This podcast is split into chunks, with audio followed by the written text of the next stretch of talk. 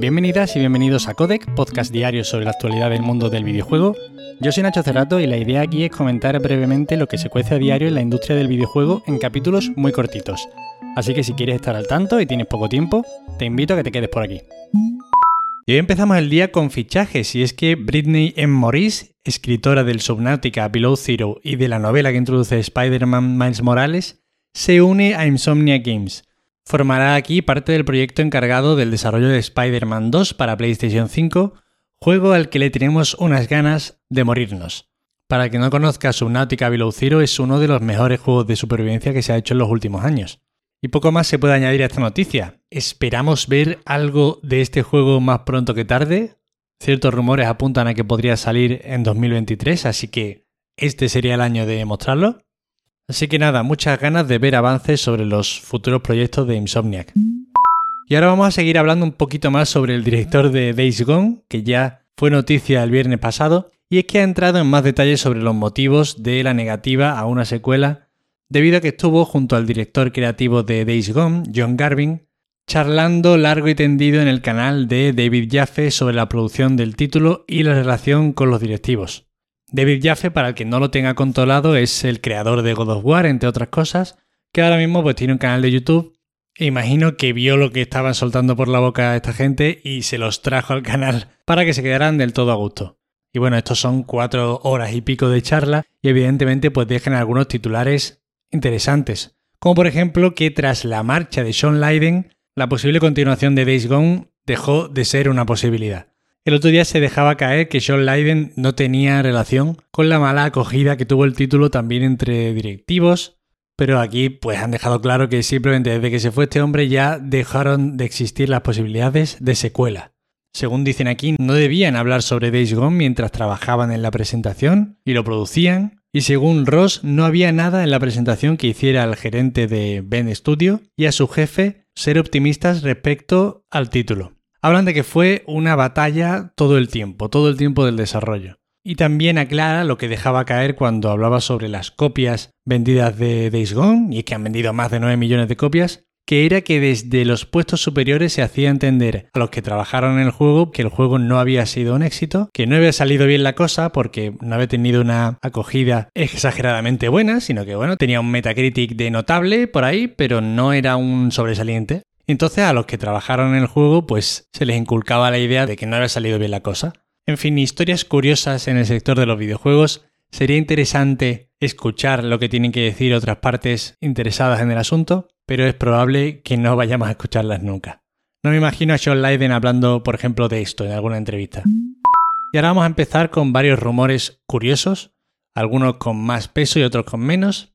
Pero bueno, empezamos con uno que dice que From Software podría estar trabajando en un nuevo Armor Core según un usuario de Resetera. Claro, yo digo según un usuario de Resetera y me decís, bueno, pero es que esto no tiene ningún sentido, ¿no?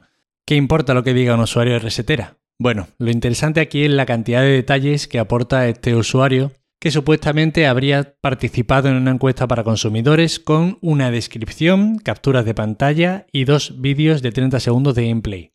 El primero de un combate contra un jefe final y el segundo moviéndose por el mundo abierto en una zona nevada. Sobre estos vídeos el encuestado dice que la batalla contra el boss se parece mucho a los combates de la saga Dark Souls y que las zonas de disparos a larga distancia le recordaron a Virtua On, una saga de mechas de Sega.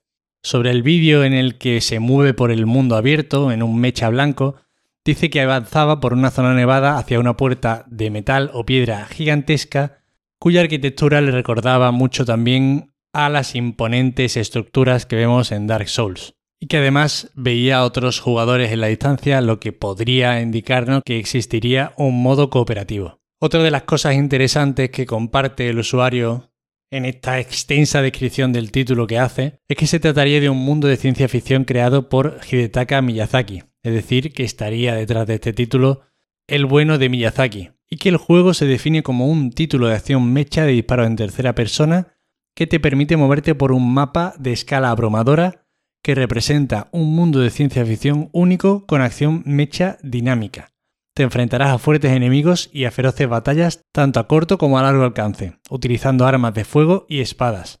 Bueno, como podéis ver, el asunto es que está muy detallado este informe sobre el título. Evidentemente no ha compartido las capturas de pantalla ni los vídeos porque según el usuario tienen marcas de agua que le podrían identificar. A ver, yo mantendría un perfil bajo respecto a esta filtración, la verdad. Por muy detallada que sea, si estudias un poco los títulos que viene haciendo Front Software durante los últimos años, si sabes que hizo un Armor Core hace ya 8 o 9 años y te lo tratas de imaginar como si fuera a ser lanzado durante estos días, yo qué sé.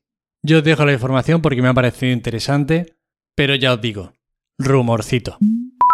Otro rumor que bajo mi punto de vista tiene más peso sería el de que Quantic Dream estaría desarrollando un segundo juego AAA, además de Star Wars Eclipse, según un insider que publicó capturas de pantalla de este título días antes de que se presentara en The Games Awards. El título estaría basado en la demo técnica o en el vídeo con el motor gráfico de Dark Sorcerer, que yo no sé si lo habéis visto, pero es un tráiler que salió en el E3 de 2013 sobre una especie de hechicero con un goblin que empezaba con un tono serio, pero luego se descubría que estaba siendo grabado en un set y al final pues se convertía en una especie de sketch de 12 minutos. No sería la primera vez que Quantic Dream hace un juego basado en uno de estos trailers, porque por ejemplo Detroit Become Human también empezó como una demo técnica llamada Cara.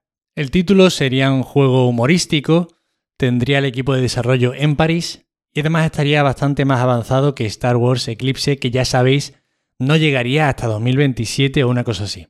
Y además sería intergeneracional, aunque esto podría cambiar siguiendo la estrategia de Quantic Dream. Ya os digo, a esta filtración le doy peso porque el usuario que lanza la información hace muy poquito que acertó de lleno. Y además tendría sentido porque no creo que Quantic Dream estuviera sin sacar un título tantísimo tiempo.